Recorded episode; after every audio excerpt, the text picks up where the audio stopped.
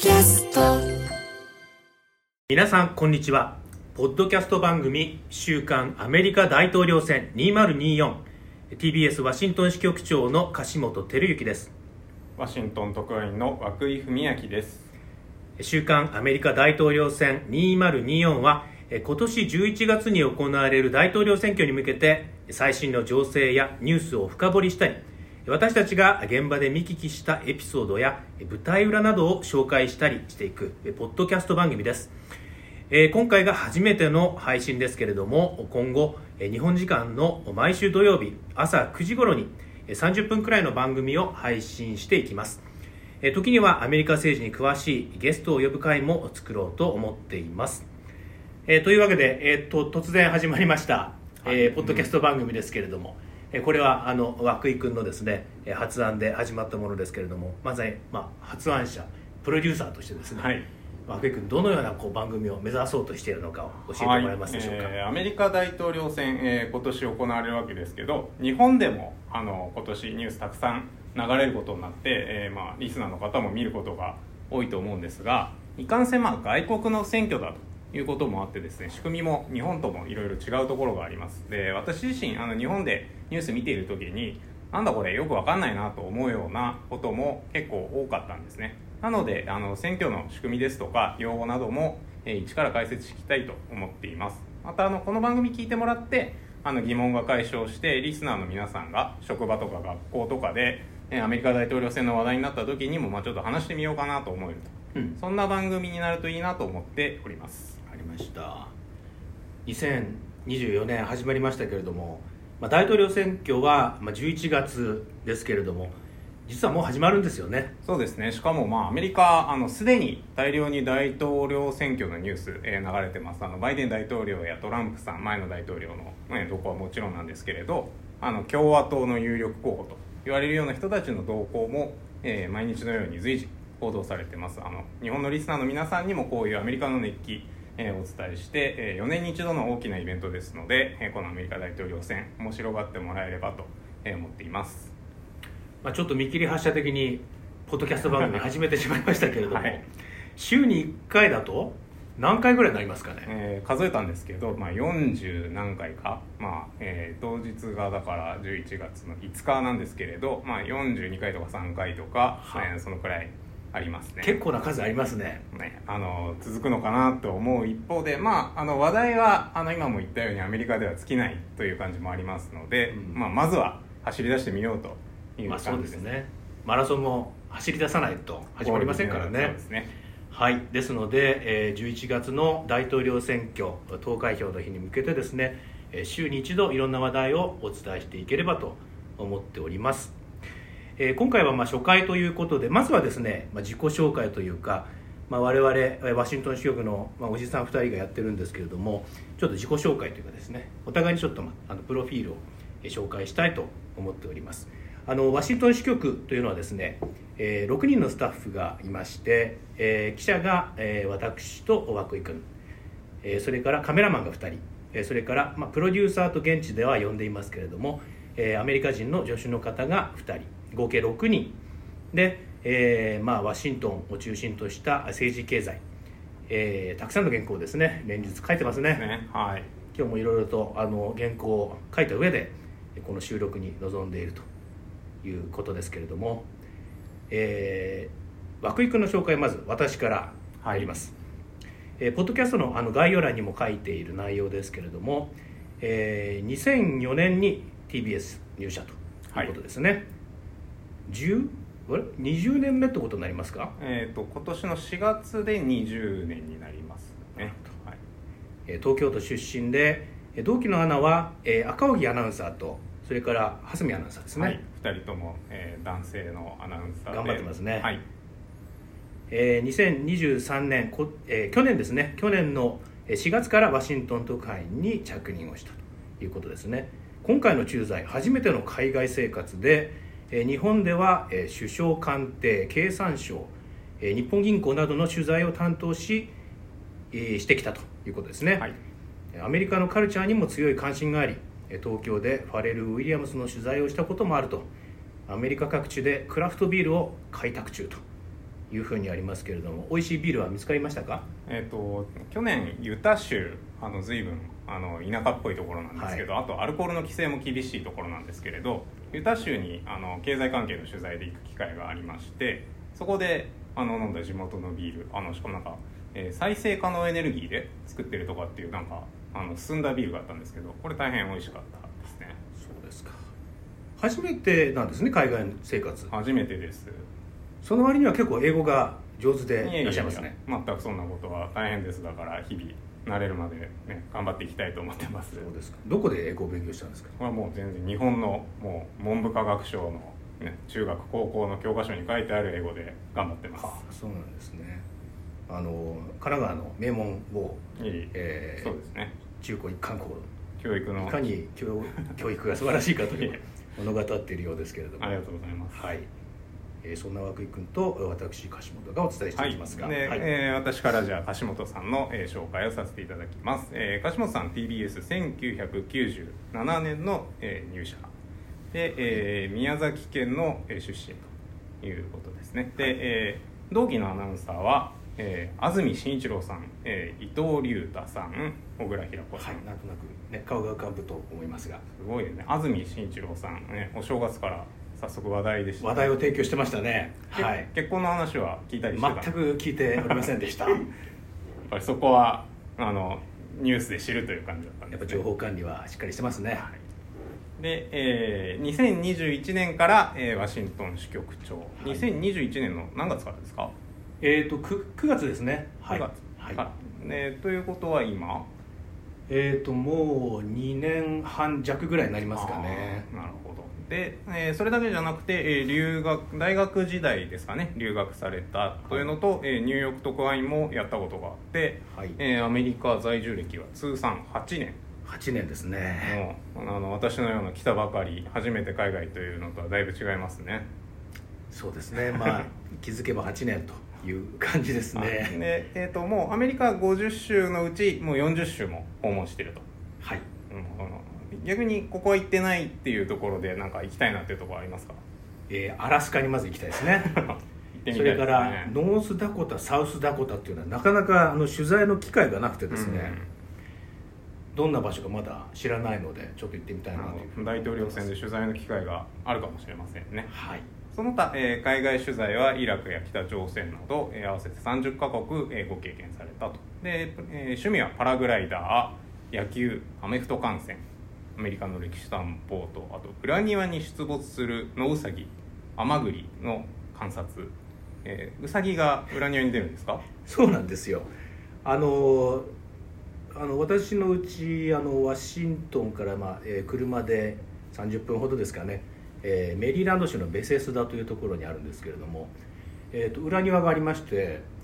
あの野ウサギが出るんですよ。あーアメリカって感じですね。はい。であの最初2匹の野ウサギが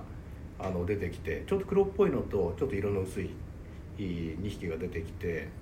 えあのうちのあの次女小学生5年生のえー子がですね、えーなかなか名付けのセンスがありましてですね 黒く黒い方を、えーおはぎと、はえーそれから色の薄い方をみたらしというふうに名前を付けてはいはい。愛称をつけて可愛がっていたんですけれどもあのその後にその2匹がいなくなってですね新しく、まあ、ちょっと同じ中間ぐらいの色の、えーまあ、栗っぽいですね。色のあえーあの野ウサギが現れ始めまして、まあ、このあのこの子には甘栗という。甘栗。あの剥いた後の甘栗そうですね。はいあんな感じですね。薄い方の茶色ですね、あはい。の殻じゃない方のそので観察をはい観察を。あの夜動くもんですからあの目を凝らしてですねあなるほど。観察をしてお確ります。我々あの仕事で夜遅くなることも多いですけど逆にいいかもしれませんね。そうですね。はい。はい、えーそんな中でですね、えーそろそろあのお本来の番組の内容に入っていきましょうかね。はい。何せ初めてですのでちょっと進行も不慣れですけれども、えーこの番組では、えー今週のまる今週の何々という形で、まあ、コーナーを作ってえー進行していこうと思っています、えーとまずはですね今週の大統領選ニュース年明けの1週目ですけれども、まあ、いろんなニュースがありましたよね。はい、はい、涌井君ちょっと紹介していただけますか？はい。えー今週のニュース、え3つほど紹介しようと思います、えーまず1月3日です、えー西部コロラド州の裁判所がトランプ前大統領に大統領選挙への出馬資格がないという判断を示したことを不服として、トランプ氏が連邦最高裁判所に上訴しました。えーこちらも1月3日です、え共和党、え野党共和党の議会指導部が全員トランプ大統領を支持することを表明しました、え3つ目、えー1月5日です、えーアメリカの去年12月の雇用統計が発表されまして景気の動向を敏感に反映する非農業部門の就業者数は前の月から21万6000人の増加と市場の予想を大きく上回りました。はい、あの今週もいろいろありましたけれども、えー、涌井記者として何か気になったニュースというのはどんなものでしょはい、えーこの雇用統計が、えー伸びたというニュースが、えー気になりました。あの予想されていたより、えー強い、えー数字が出たんですけれど、うん。で改めてアメリカ経済あのあるいは労働市場というのが強いなということが裏付けられた、えーというニュースでした。でそれ自体いいことなんですけれど労働市場が強いとですねあの給料も上がっていってアメリカで大きな問題になっているインフレ物価が高いという問題がまあ収まらないということにつながっていきます。あのアメリカで暮らしているとやっぱ何を買ってももう高くてう高いですね。驚くばかりなんですけれどこれがあのやっぱりその日本人だから高いと思ってるわけじゃなくてあのアメリカの人にとってもまあ非常にやっぱりインフレ高いなと思っているようでえバイデン大統領の支持率を下げている原因の一つになっているというふうに世論調査などでも結果が出ています。あのなので、まあ、経済のニュースに見えるんですけれどこれ、まあ、大統領選挙を、えー占う上でも大きな影響があるニュースかなと思って見ています。今日の雇用統計出てまた円安に触れましたかね？そうですね。あの1回円安に触れたんですけれどまたただなんかその、えー ISM 製造業指数で別のこの生産とかに関するニュースが出て、こちらはちょっと弱い、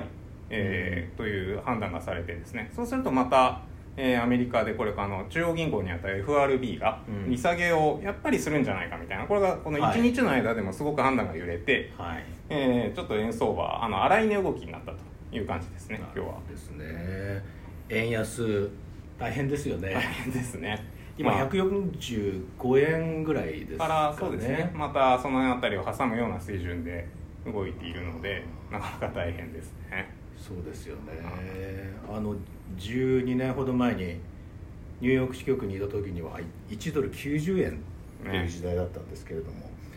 随分変わってちょっと日本から時々送金する時にかなりのショックがありますよね。そうですね。あのよく何万円をねあの両替するとっていう金額がちょっと何かの間違いかなみたいな感じを持つことはありますね。まあ日本人はこういう為替も大変ですけどまあ一方でそのアメリカの人にとってもでも物価自体の上昇っていうのはずっともう10%とかそういうペースで続いてきていたので、えー、10%近いというようなペースですね。だからまあなかなか物が高いっていうのはどこまで続くのかなというのは今後の大統領選でも注目かなと思っていうますそですね。はい。柏本さんは何か今週気になったニュースそうですね。やっぱりあの議会指導部共和党の議会指導部、まあ、あの議会の中でのまあリーダー役の人たちがいるんですけどもこの人たちがまあ全員トランプさんを支持すると表明したっていうのはこれあのあの渋いニュースでなかなか日本には伝わらないんですけれども、大事大事というかなんか大きなあの象徴的な動きだなというふうにやっぱりそのトランプさんの影響力が共和党の中でどこまで浸透するか、トランプ党にどれだけ近づくのかっていうふうなところも一つの焦点だと思うんですけれどもやはりそれがあのお大きく動いたというふうな、え1週間だったかなというふうに思いますね。やっぱりあの自身のお選挙が近づくとやっぱりトランプさんのを支持することによってこう得るものっていう、えー共和党の中でのこう支持率をあの支持支持を、まあ、より得るというですね、まあ、そのあたりの多分計算も働いてくるとは思うんですけれども、えーまあ、ちょっとこれはあの気になりましたね、まあ、こういった話もですね、まあ、お追って、まあ、ちょっと深掘りをうん。できればなというふうに思っていますけれども、はい。はい。あと,、えー、と今日はもう一つ、えーニュースがありましたね。はい、えーとまあ、こちらの時間でまだ5日ですが、えーバイデン大統領が、えー先ほど演説をしました、えーでこの番組あの日本時間の1月6日に配信していますが、えーアメリカではその1月6日という日付にすごく意味があります。あのいわゆる議会乱入事件があった日で、えーバイデン大統領それをめぐって、えー演説しました。鹿島さんカバーされてましたが。そうですね。はい。あの先ほどちょうど原稿書いたところで、えーパタパタとこちらに来たんですけれども。あのちょっと参考までにリードだけ読みますとですね。アメリカのバイデン大統領は3年前の連邦議会乱入事件から3年が経つのに合わせて演説を行いトランプ前大統領について歴史を盗もうとしたなどと強く非難しました。ということで、まあ、名指しであのトランプさんの名前を挙げてですね、まあ3年前のことそれからその後の行動えーそれから今大統領選挙を繰り広げている中での言動について、まあ、何度も何度もこのトランプはトランプはというふうな言い方で、えー強く非難してましたね。あの非常に印象的でした。であのそのバイデンさん自体は、えーその民主主義が今問われているんだということで、えーまあ、その民民主主義アメリカの民主主義を守るために私はあ選挙で戦うのだということにと強調してましてですね。これ民主主義というキーワードこれ多分、えー民主党側、えーえーバイデンさん側はあの選挙に向けて、えーかなりあの押してくると思うんですけれども。あの一方でこれからこの後あのトランプさんもねあの演説をする予定なんですけれども、最近あのトランプさんも、えーバイデンはあの民主主義の敵だみたいなことを言い始めてですね。そうですよね。はい、あのその民主主義をめぐるですねお互いのこの言い合いみたいなところがですね、まあ、今後どうなるかも、まあ、大統領選の注目点となるかなというふうに思っています。はいまあ、いよいよ、まあ、あのバイデンさんとしても、まあ、選挙モードというか、まあ、選挙の年に入ってかなりそういう、まあ、演説にもそういうところが現れたっていう感じですかねそうですね、まあ、ますますこのお論戦というのが激しくなってくるかなというふうに思います。はい、えー続いてはですねえ今週のえこれ調べてみたというふうに名付けましたコーナーです。この番組は皆さんのアメリカ大統領選挙についての疑問質問をですね私たちが詳しく調べてお答えしていきたいと思っております。あの今回は初回ですので、えーまだ何のリクエストもありませんけれども今回調べてみたのは、えー2024年のアメリカ大統領選挙どんなスケジュールで今後進んでいくのかそれからどんな候補者がいるのかと、まあ基本の木ってやつですね、はい。えー、涌井君に改めて、えー調べてもらいました、えー、分かりやすく説明をお願いします。はい、えー私自身が、えー大統領選挙の取材初めてということで、えー今年行われる大統領選挙の、えースケジュール仕組み、えー出馬している候補者といった、えー基本的なことを改めて一から調べてみました、えーそれでまあ改めて実感したんですけどアメリカの大統領選挙やっぱり長丁場だなと長いです思ねいます、えー本選挙、えーその大統領を決める投開票の日は、えー今年は11月5日の、えー火曜日です。はい。えーこの日に投開票が行われます。で、えーこの投開票の日なんですけれど、えー11月の第1月曜日の翌日の火曜日はい。というふうに法律で決まっています、はい。えーそこに向けて、えー長い選挙戦が、えー続いていきます。これあの毎回思うんですけれどもあアメリカの大統領選挙もそうですし中間選挙もそうですけど火曜日ですよね。うん、不思議ですよね。なんで日曜日じゃないんですかね。はい、あの不思議だなということで、えーね、法律調べてみました。で、おはい。この、えーまあ、大統領選挙とか、まあ、その他の選挙にも、まあ、あの今適用されてるんですけれどこの日付を決める法律が作られたのは、えー1845年、えーはあ。です、えーまあ、だから今から180年ぐらい前ですね。はいですね。南北戦争よりも前ですね、はい、でまああの当時、まあ、今も多いわけですけれど、まあ、アメリカキリスト教徒の方が、うん。まあ、非常に多くて、えーまあ、日曜日安息日、えーお休みそうですね。あのはい。ということで、まあ、あんまりいろいろあの選挙とかやるのも、うん。まあ、よろしくないということが背景にあったようです、で、まあ、一方でじゃあその翌日の月曜日でいいんじゃないかなと、うんえー思うわけですけれどそうするとあの当時その1845年当時は早く移動しようと思うと主な手段が馬車うん。になってしまうと。で投票所もあの遠い人がいたというか、まあ、当時まだその選挙権もまあ限られたものだったりするので、えー投票所に行くのに丸1日以上かかる人も、はい、えーいるということで、えーまあ、月曜日だと要するに間に合わないとうん。いう人がいたそうです。でというわけで、まあ、1日ゆとりを見て火曜日になったということだそうですアメリカ広いですからね。ですよね。まああの実感しますね。やっぱその遠くて、遠くてつあのつかないっていうのがよくわかるっていうは感い。涌井君も半年ぐらいの間にユタ州とかネブラスカ州とか。もう同じ国ではないですね。あの距離感の感覚として。あの今日本の感覚からするとあの全く、まあ、別のところに行ってるというか。そうですよね。飛行機に何時間も乗っていくっていうそれでまだアメリカの中っていうのはすごいことですよね。ですよね、まあ、ヨーロッパと、まあ、同じぐらいの大きさの、ね、一つの国という感じですもんね、なるほど。あの先ほどその第1月曜日の翌日の火曜日ということですけれども、えー複雑ですけれどもじゃあ11月1日には行われないということですよね。そうですね。あの11月1日が火曜日でも、えーそこは第1月曜日の次の火曜日にはならないのでなるほど。まあ、あの11月の上旬にはなるというふうなイメージですね、毎回あの毎回そのくらいの時期に行われてますが、あはい。こういう法律で決まっているということでした、で今年は、えー11月の5日ですかね、はい。に、えー投開票が行われると、はい。えーそこに向けてもうすでに始まっている大統領選挙のキャンペーンがあ続いていくということになりますね。はい。えそれではその大統領選挙なんですけれども長い大統領選挙どういうふうにこう進んでいるのかちょっと教えてもらえますか？はい、えーまず2大政党の共和党と民主党が、えーそれぞれえー候補者を選んでいきます、はい、で二大政党共和党というのが？えー今、えー野党の、はい。えー党ですね。あのトランプさんが有力な人がいるところ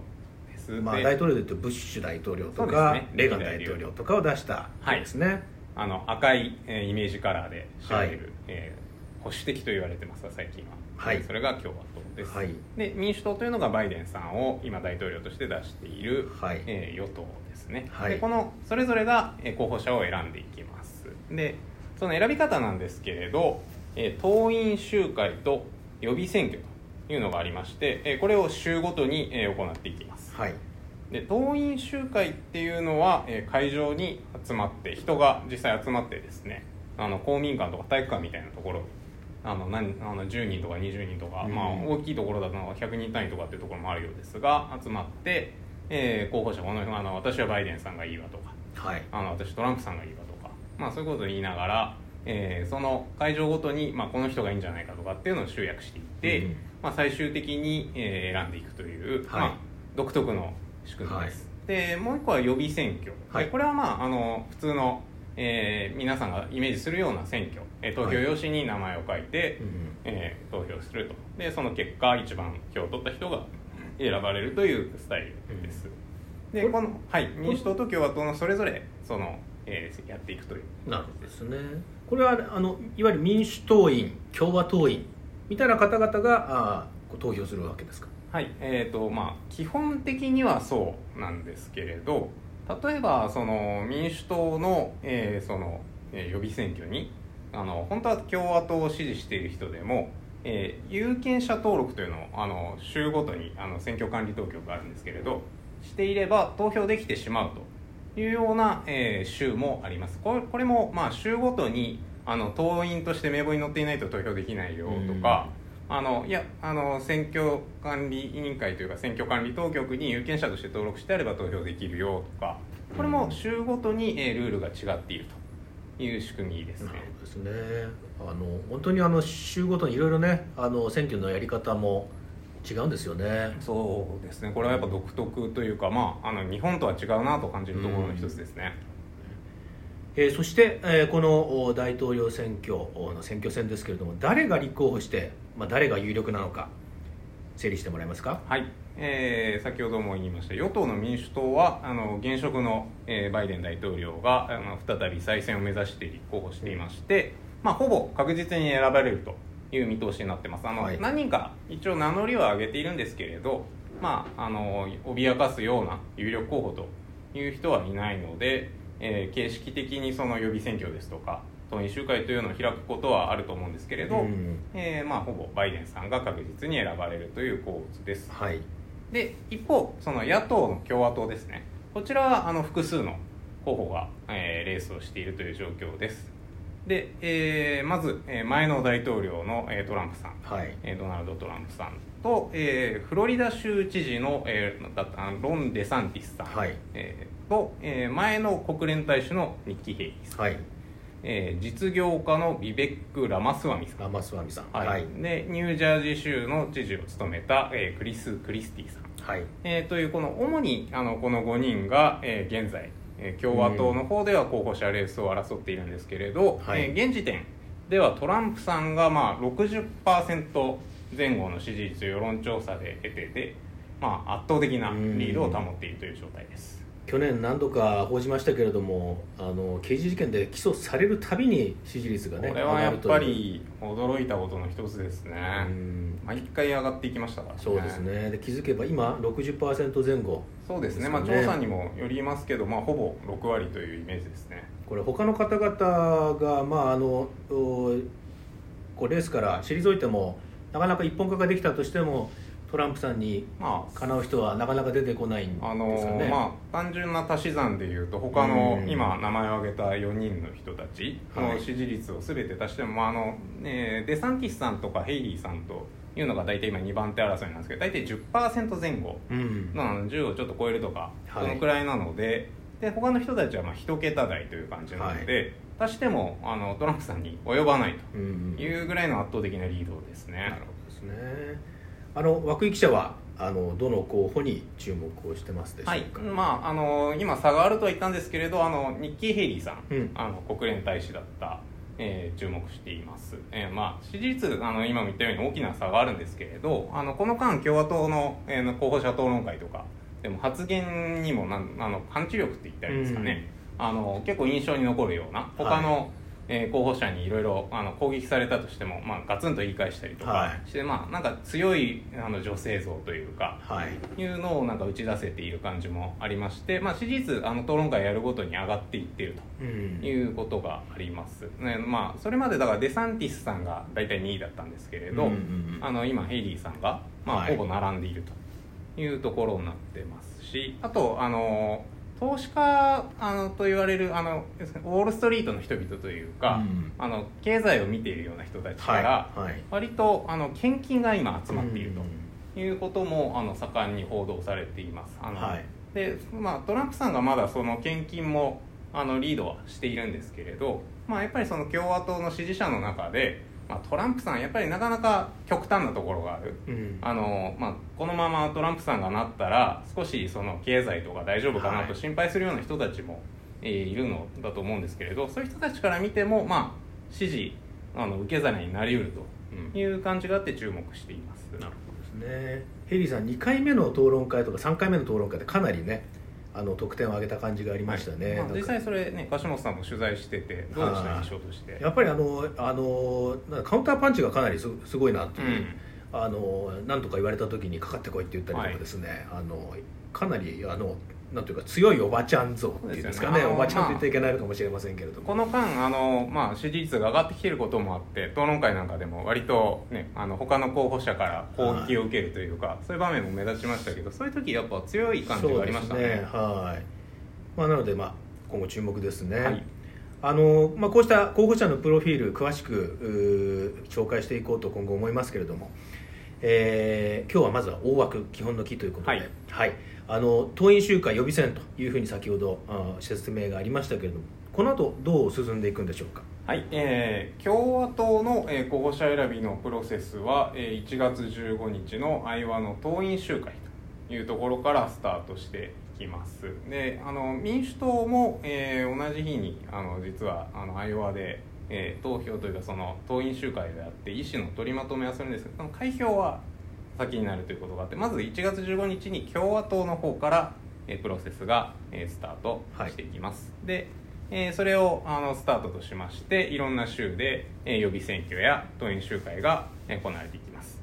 で、えー大きな山場になると見られているのが、えー3月5日、えー火曜日なんですけれどスーパーチューズデー、うん。えー言われる日です、えー15の州で、えー予備選挙や、えー党員集会が行われまして、まあ、多くのその、えー情勢がまあはっきりしてくるというかえー日になってきます。で共和党の、えー方は、まあ、候補者レースをやってるわけですけれどその辺りまでにトランプさんが、まあ、勝利を重ねてうん。候補者指名を確実にするのかというのが当面は、えー注目点となっています。で、うん。あのそこまで目指して、まあ、見込みがないなと思った候補者は、まあ、徐々にあのいわゆる撤退脱落していくというような流れですね、もうすでに何人かねあの共和党の候補者の方は撤退した方もね、はい。いますしね。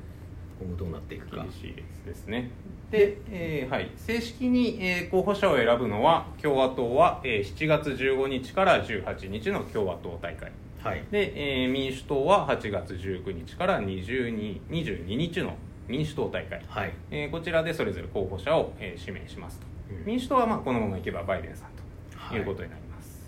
じゃあ実際にその共和党の大統領候補と民主党の大統領候補が決まってこう直接対決になっていくっていうのは夏以降ということになるんですね。そうですね、まあ、今まだ1月なんでだいぶ先という感じがしますが、夏以降、えーようやく、えー民主党と共和党の候補者による、まあ、本選挙といいますか、うん。が始まっていきます。で、えーこの本選挙の方では選挙人という人たちが538人、えー全米でいるんですけれど、えーこれがおおよそ人口に応じて50の州とあとワシントン DC に、うん。えー割り振られています。で538人の過半数なので270人の、えー選挙人を獲得すると、まあ、あの勝利できるということでその争いが続いていくと。うん。で、まあ、州ごとに得票数で、えー勝つと、えーしまあ、勝者総取りみたいな形でですね、うん。その州ごとに割り振られている選挙人を、まあ、全て獲得できるというルールになっている州が、まあ、ほとんどでして、はい。えー人口の多い州、まあ、選挙人の割り当てが多い州ですね。ここを、まあ、あのいかに抑えていくか勝っていくかということが、まあ、勝敗の分かれ目になってきます。なるほど。さあ11月の話ですね。11月の話です。今勉強しましたけどなかなか先でもう忘れちゃうかもしれませんね。またあのたびたびまた復習していかないと。やりましょうかね。はい。はい、えーここまで、えーこれ調べてみた」のコーナーでした、えー今週は、えー大統領選挙のステージスケジュールそれから候補者の顔ぶれについて、えーまず基本の木ということで調べてみました。はい、で今スケジュールを押さえてみたわけですけれど、まあ、11月がまあ本番ということで、まあ、かなり先まで選挙戦続いていきますがね。どういったことが、まあ、橋本さん選挙戦の争点というか、まあ、あるいは見どころというかどう思ってますか？そうですね、まあ、やっぱりそのバイデンさん、えー人気がないと言われてますけれども、えーどうなのか、うん。えートランプさんと比べた時にどうなのかということで、えーがやっぱり注目というかあーあの年齢の問題もねありますけれども、えーあるんだと思いますし、まあ、経済がどうなっているかいろいろと、まあ、あると思いますけどまずは、まああの共和党の中でえーどういうふうな、えー選挙戦、えーになるのかというのが、まあ、我々取材する側からすると、えー注目点ということになりますね。まあ、あの素朴なあの疑問としてやっぱりみんな思ってるのはトランプさんが、まあ、再選される、まあ、ということはあり得るんですか？そうですね。十分にあり得るんじゃないでしょうかね、はい、あの年末にあのおジョージ・ワシントン大学のお学者の方に話をえ政治を見ている方に聞いたんですけれどもまあまあよ不測の事態が起きない限りは、えーバイデンさん対えートランプさんという戦いになるだろうと、はいもう言い切ってまして、はい。ですので、まあ、情勢を見る限りそのような状況があ、まあ、可能性が一番高いというふうに思いますし、まあ、我々ももうその想定で動いているというような感じですね。はいまあ、ただ、まあ、あのアメリカ大統領選って、まあ、いろいろ1年の中で情勢が、まあ、動くこともはい。当然あるんですよね、あとトランプさんはやっぱりその裁判も抱そうえているとか。ですね、はい。まあ、不測の事態というのがどういうことを示すのか、まあ、いくつか考えられると思いますけれども一つはまあ健康問題ですね、まあ、バイデンさん、えー健康の数値はあの非常にいいですけれども、うんみたアクシデントが起きる可能性もありますし、まあ、高齢といえばトランプさんも実は、うん。えー70代後半で、はい。あのまあ、高齢ではあります日本語で言うと後期高齢者同士のそうですね。あれですね、はいでそれからまあ裁判の行方、はい。えートランプさんは4つの刑事事件で起訴されていて、まあ、これがどうなるのか。で、まあ、トランプさんに不利なあー状況が起きれば起きるほどもしかするとトランプさんの支持が増えていくと。いうことも十分に考えられますしあとは、えートランプさんではなくてバイデンさんの方の、えー次男のおハンターさん、えーこちらのお裁判。それから議会での追及。どうなるか。それからバイデンさん自身の弾劾についてもこれ議会で、えー、これから進んでいきますので。弾劾。弾劾ですね、まあ、あのいわゆる大統領としての資格を疑問視して、まあえー、辞めさせるという議会には強い権利がありますので、えーまあ、その行方がどうなるか、まあ、かなりのぐちゃぐちゃの中での、えー、選挙戦極めて歴史的な選挙戦ということになるんだろうなというふうに思ってます。まあ、そうですね逆に、まあ今後毎週取り上げていくネタ続くかなというのをあの最初に話しましたけれど、まあ、なかなかネタはいっぱいありそうですね。はいまあ、これは随随時いろいろね一つのテーマだけれどもかなり、えー、掘り下げたり舞台裏をねあの、えー、紹介できると思いますので、えー、後ほど詳しく、えー、後日紹介していきたいというふうに思います。はい、はい、と気づけばもう30分になりますけれどもそうですね。はい。えーと、まずは、えー、1回目を終えて次に2回目をやるっていうのが大事なミッションですけれども、はい、はい、来週はあどういうなるどうなる見通しでしょうか？はい。えーと、私があの実は1月15日先ほどお伝えしたんですけれど共和党の候補者レースの初戦の党員集会が行われるアイオワ州に、えー、取材に、え、出かける予定でして、え、そちらから、え、お伝えできればと思っています。でその、え、配信は13日を予定しているんですが、え、その前の10日には、え、候補者の共和党の候補者の討論会とか行われたりとかあと、まあ、トランプさんがいろんなところで演説やったりとかいうことも予定されてますので、えまあ、そうした、えー、早速始まっている候補者レースの様子などもお伝えできればと思っています。はい。では来週はアイオワからお伝えするということになりますかね。はい。はい。週刊アメリカ大統領選2024、えー、皆さんの感想をお待ちしています。X では「ハッシュタグ #TBS アメリカ大統領選」でつぶやいてください。またこんなことを知りたいこんなことを調べてほしいといったリクエストやアメリカ大統領選にまつわる疑問質問もお待ちしていますメールアドレスは usa-tbs tbs.co.jp usa-tbs.tbs.co.jp です。はい、えー、X でも、えー、メールでも結構ですので、ぜひご意見、ご感想をお待ちしています。はい、それでは第1回目の今週、この辺りで失礼します。えー、お相手は TBS ワシントン支局の樫本照之と、えー、涌井文明でした。それではまた来週。また来週。